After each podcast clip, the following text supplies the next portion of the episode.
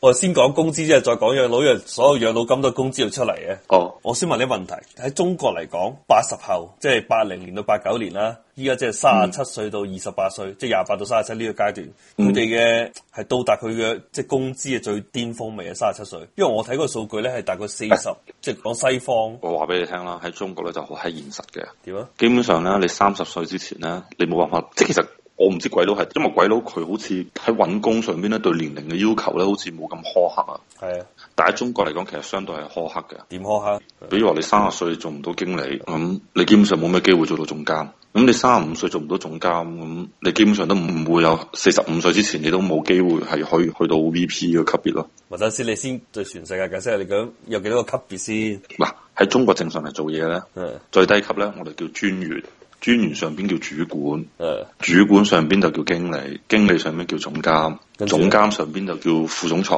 但呢個已經係好偉大嘅啦， 乜副總裁再上就冇啦，再上總裁啊。誒，再上邊就總裁，誒，一般係五個大級別咯。但係嗱，好似嗱，但係大 P 就兩個啊嘛，叫 VP 又叫 P 啦，係嘛？跟住你往下總監有三級啦，經理有三級啦，主管有三級啦，專員有三級啦。係啊，即係有啲人要好閪勤力，你即係年年都要有得升先可以。但係可能未必咧，有啲啲企業唔一樣，但係好似我以前做 agency 嘅話，基本就係咁唔樣。係咁等先，嗱一步步嚟，最低級專員就啱大學畢業啦，係嘛？哦，叫助理專員。哦，但係不如助理專員， 跟住咁一個正常人啦，即係唔好話最叻，又唔好話最渣啲，幾時都爬到上嚟，算咩主管第二級啊？哦，一般專員級嘅話，你表現冇咩太大問題嘅話，一般都係一年一升嘅。即係由助理專員一年就到專員，專員就主管係嘛？係啊，咁主管再升上去就係、你有咩經理係嘛？係啊。第幾年可以爬到經理啊？可能我哋依家公司話正常嚟講，六到十年之內咯，六到十年即係已經三十歲啦，你廿廿三甚至三十幾歲啦，啊，咁六到十年呢個佢係屬於快定算慢定正常啊？正常嘅區間咯。如果你十年都爬唔上，你就唔使諗啦，咁經理之後到咩話？到總監啊？總監咯，係啊，經理同總監即係冇嘢啊嘛，經理嘅下級就係總監噶啦。即係冇啲咩副總監或者職嗰啲。唔係我講個級別啫，咁我都話啦，總監都分三級噶嘛，副總監、總監同埋高級總監啊嘛。經理都係叫助理經理、經理同埋高級經理啊嘛。哦，即係你呢三級入邊有可能每級一年噶嘛，咁係咁好閪難啊，未必一年噶，屌！即係兩又年。係多人你媽喺抌唔知幾多年都升唔上去，升唔上去，升唔上去啦。誒，咁你頭先講你跳槽係咪一跳跳槽又可以升得快啲、容易啲啊咧？誒、呃其實講真嗰句，其實我就算唔跳我都升硬噶啦，又升幾級先？都係一級級咁升噶啦，係升硬嘅，係一定係升硬我噶啦，因為嗰時已經係大家都雕好咗，但係因為我睇好多時老細唔順眼，咁我就走咗啫。所以誒嗰、次真係好閪戇鳩，不過呢啲冇得睇啦嗱，。咁如果以你嘅經驗，幾年升一次正常啊？喺你見到周圍啲人，我覺得一般七年升五級係正常咯。七年升五級啊？係啊咁我就原來要講八十口啊嘛，八十係廿八到三十七歲啊嘛。嗯，咁如果啱啱大不如當你廿三歲七年，哦，唔係，如果你要經歷專員嗰級別咧，你就唔使諗啦，因因為一般專員都係大專生嚟嘅啫，一般本科生都係主管起標噶啦。係咩？ 即係直屌你，你大不如做主管，你管乜柒你？你大學未做過嘢，你都管啲咩啊？咁佢有實習期噶嘛，實習期教識你呢啲嘢噶嘛，咁佢啲主管啊，管幾多人啊？我想問，唉，你唔可以咁理解嘅，唔可以咁理解。就好似我依家係經理咁樣，我後邊一個人都冇得管。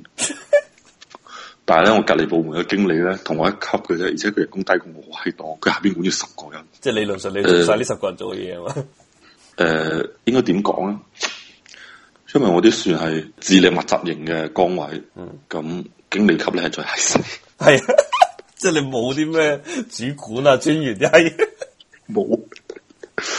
因為我哋咧係係智力密集型嘅崗位，所以我哋係最閪細。 你諗下，你諗下，有啲勞動力密集型嘅同我哋評級，即係行政 title 上邊嘅評級，但係人工肯定低過我哋好閪多啦。啊，咁啊一個人咁乜管五六十個人啦，屌你啊！哇，咁如果咁嘅話，佢嘅水平都高過你喎，管得住五六十個唔係簡單嘅屌。 仲管得住五六十個，啲文化水平唔係咁高嘅人仲係難。係啊，我冇否認呢個事實。啊唔係，因為啊我係唔擅長做管理嘅，因為我佢都係專業型噶嘛，我我係單挑王嚟噶嘛，我係。咁我想話，如果唔做管理，你最高爬到幾高咧？你頭先講咁多級別，誒、其實正常嚟講，你唔做管理咧，最高咧就資深經理咯。即係經理嘅最高級別啊，進化版經理。係係啊，最閪勁嘅經理咯。咁我女朋友咪就係最閪勁嘅經理咯，不過佢係加強型咯。加強資深經理嘛，好閪資深經 理，但但係係算係戰鬥力特別突出嘅嗰種類型咯。唔係，因為我嘅能力結構咧，因為我嗰陣時專門問過我以前嘅老細啊，因為嗰陣時真係做唔掂啊，我就走閪咗。跟住佢就同我講，佢話我就問佢話：你媽，你覺得我可以打幾多分？佢話咧，你作為一個副總監嚟講咧，拋開嘅管理能力咧，一百分滿分咧，你肯定係六十分以上噶啦。即係佢話，我唔係話你嘅專業能力係六十分以上，我係話你作為總監呢個級別，你係六十分以上係一定問題都冇，即係起碼都七十分㗎啦。誒七十分就有啦，但係八十分、九十分呢啲就唔夠膽講。但係六七十分肯定有㗎啦。佢話唔係普通人話係總監喎、係放喺呢個市場上邊嚟睇喎。係啊，跟住但係管理能力咧真係，唉唔係講。因為我管理能力好閪弱嘅，因為我從來都未管過人啊嘛，屌！或者先，我我想嘗試將你頭先講嗰堆職位同我所理解職位聯繫埋一齊，但我就聯繫唔到啊，因為我不如我同你介紹下鬼佬嗰啲公司結構啊，嗯即係 CEO 底下咧就有好多個唔同嘅部門嘅，即係好似我哋公司咁，不如佢哋有專門我哋負責起，嗯我同你講啦，其實咧一樣嘅啫，因為咧我係攞外資嘅套路同你去傾嘅，嗯我唔係攞中資。嗱，其實你 C.O. 就唔使傾到最大粒嗰個啦，係嘛？嗯，跟住 C.O. 係行政級別嚟噶嘛，咁背後仲有董事局噶嘛，係咪啊？但係董事局係但嗯嗰唔啲唔出嚟做嘢噶關嘛，事係咁。但係咧，你喺你行政入邊咧，比如話你 C.O. 啊、C.F.O. 啊、C.T.O. 啦，有啲咧可能係入到去董事局噶嘛，因為佢同時係股東噶嘛，嗯嗯係嘛呢有所以啲唔可能關事嘅。我哋講行政上邊嚟嗯講，C 字打頭你係個級啊嘛，係咪先？嗯，嗰、個咩級啊？獅子打頭嗰啲啊？咪獅子打頭咪有鳩樣咪 C O C F O 我知啊，喺係喺相對於你頭先同我講嗰堆嘢嘅咩級啊，到大講啱先講嘅嗰堆嘢，都大過你啱先講嗰堆嘢，跟住你你你下你你 C O 下邊咧咪有唔同嘅部門嘅，嗰啲就 director 噶啦，下邊就唔係喺我哋咧，就因為佢一個我哋唔係講一個部門，我哋講一個市群，嗯一個市群啊，嗯即係比如話銷售部係咪？銷售部入邊咧，即係分咩渠道銷售啊，係嘛？跟住銷售管理啊，跟住廣告啊、營銷啊，跟住誒客戶管理啊。呢啲全部係屬於嘅市群入邊噶嘛，嗯咁嗰、個叫 VP，即係呢個管住一堆人嘅嗰個最大嗰個叫 VP，管住一大堆部門嗰啲咧，叫叫 VP。咁邊個係 P 啊？其實 P 就可能係資深啲嘅 VP 咯，啊有冇 SVP 我唔知啦。啊但係其實正常嚟講，管事群嗰啲咧就叫做就係 P level。我哋講呢啲係叫 director，嘅即係喺獅啊子你頭底下嗰堆人就叫 director 嘅。哦，你哋係咁樣樣噶係嘛？即係譬如我呢個部門最大嗰個叫 director of development 或者 director of construction、director of 乜乜乜哦咁你哋可能冇咁複雜咯，但係可能中國啲企業太大咧，就我哋就咁好大有咁多固定嘅成。係啊，就即係你你要管一個市群咯，我哋叫 BU 咯，我哋唔叫部門咯，我哋叫 BU 咯。咁好似我哋部門，我哋呢個 BU 下邊有幾多個部門啊？我諗下先啊，一個叫做 CIM，即係客戶管理部；一個叫做四零零中心，即係外呼中心；一個品牌管理部；一個係叫戰略創新部；仲有一個社區文化部；仲有我屬於嘅嗰個叫做客戶體驗管理部。嗯，但係你講到呢度有啲複雜，即係你入邊喺一個 VP 底下有幾多部門咧？一共我係通有常講六個咯，有咁閪多部門啊！係啊咁呢個部門嘅頭係叫咩？ ，director 咯，或者叫 associate director 咯。咁你哋有冇 general manager 呢一位？邊個 general manager？ general manager 咪就最閪大粒嗰個咯，哦，咁我哋完全唔一樣。我哋 director 底下仲有 general manager。咁就可能即係咪就係嗰幾個級別，咪就係最大嗰個係管全公司嘅，跟住再下邊一個咧就管誒、呃市群嘅，跟住市群下邊咧就管部門嘅，嗯跟住部門下邊咧就管 function 嘅，嗯係咪啊？咁 function 下邊就係你媽茄喱啡做嘢㗎 啦。好嘛？咁我係 take 一個 function 嘅，誒，所以呢個 function 底下咧，乜鳩都係我做閪晒㗎啦。誒，咁因為我呢個 function 咧，理論上咧係冇咩粗重嘢可以做嘅，咁我都係做好。好似我啱先講，其實我正常嚟講，我呢個 function 應該係講整個情報網嘅建設係嘛？嗯。咁情報網嘅建設同埋你獲取翻嚟嘅你嘅流動嘅應用啊嘛，咁我應該管呢一樣嘢先啱㗎嘛，係咪先？嗯，咁但係因為佢嘅情報網咧，依家中間上一層咧，佢就佢覺得屌冇必要，唔使做呢啲咁嘅閪嘢，係啊，所以我而家就冇閪嘢做，係啊，因為大家對一件事情嘅理解咧，有乜太大嘅區別啦，咁佢哋又唔俾我講，又唔俾我呢個權利去講，所以我冇閪嘢講。啊，咁一般咧，好似啱先講啦，你咁你功能嘅管理人咧，咁下邊就應該做嘢噶啦嘛，係咪先？嗯咁做嘢入邊咧就有啲做高級嘢嘅，仲有啲就係做傻閪嘢嘅，或者係貴啲嘅做實際執行人同埋平啲嘅實際執行人。咁執行嘅就同執行內容有關咯。如果執行啲內容真係好簡單嘅，咪就揾嗰啲平執行人咯。有啲執行能力要求高啲，咪揾啲貴啲嘅執行人咯。哇哦我頭先發咗張圖俾你，你嘅結構咪差唔多同呢張圖咁樣。雖然我我講都唔完全百分之一百一樣，係啊，你哋叫 department，我哋叫做我都唔係叫呢個叫 department 嗰個就係叫 director，我哋叫跟住我知再底下嗰個就叫啊你 journal- section。就叫 general manager。誒，點解 staff C 下邊仲有 sub staff 嘅？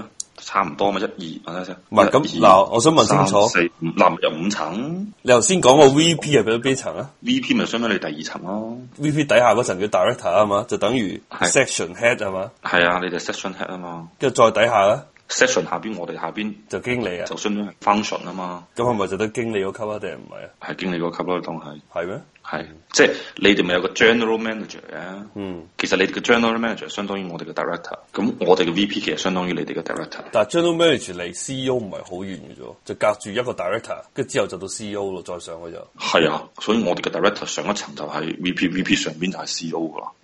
係啊，director 好閪大嘅啦喺企業入邊，但唔係最閪，但係都已經係好閪大嘅啦。係好偉大。所以其實上我其實我都好閪大嘅啦，但問題就係你老母咁每日就喺度黏貼複製我屌老母。唔係你冇可能做到 general manager 位啊！general manager 管好柒多人嘅，屌你啊！屌，其實我都可以管好喺度個 function 嘅，我嘅能力至少係應該係管三個 function 咯，三個 function 足夠可以組成一個 director 嘅部門嘅，所以佢哋當時嘅設想係就係話，我順利 landing 之後，我明你係 AD 嚟嘅 A D 啫咩？咁，director 最入門級咯，但係你講 director，你話等於我哋 general manager，係啊，你知唔知？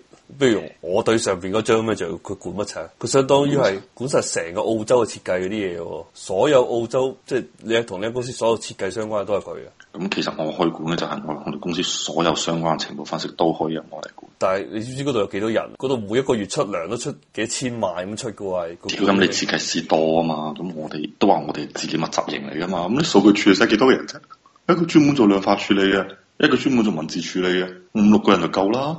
但係呢五六個人已經係控制晒你你整間公司所有嘅情報網絡噶咯喎，情報嘅分析噶咯喎，咁咪一個人 take action 咯，跟住最今咪就揾多一個人去去做誒、呃叫做外包商管理咯。係係因為我哋呢啲部門唔會人多，冇可能人多，因為每個人都好閪貴嘅。正常嚟講，成間公司最閪貴就係我哋呢、個呢、個呢、個市群㗎。我同你講過話，澳洲建築設計入邊咧，最大嘅公司得四百個人啦，係嘛？嗯。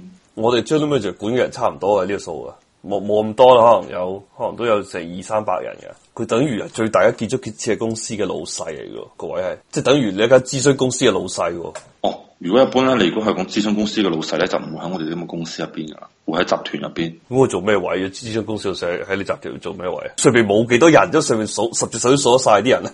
同你講，諮詢公司嘅老細唔使諮詢公司老細，諮詢公司嘅 par 即係叫 partner，啊誒即係諮詢公司嘅食食物鏈嘅誒次頂端啦，已經係。嗯喺我哋公司係點咧？向直接向董事局匯報，即係佢唔使同 CEO 匯報嘅，啊都要向 CEO 匯報，但係佢係兩條線匯報咯。咁佢呃唔呃即就係係從 CEO 公啊司管理上邊咧，誒、應該都係 under CEO 職位，因為 CEO 係好閪大嘅，但係佢啲嘢嘅匯報係直接向董事局匯報嘅，即係同公司上面嚟講，你可能我哋同 CEO 講話，呢啲嘢係要咁做，需要咁去做，你地產應該咁去做，咁但係整個公司嘅誒規劃嚟講，佢係直接向董事局匯報咯，咁佢底下有幾多人啊？唔會好多人㗎，都係得廿零三個㗎咋，十零廿個㗎咋，誒、咁就 CEO 底下幾多人啊 ？CEO 底下幾萬人，啊呃反正總部八 千人啊，喺總部大樓辦公咪啊，咯八千人啊。？你得佢廿個人，屌你！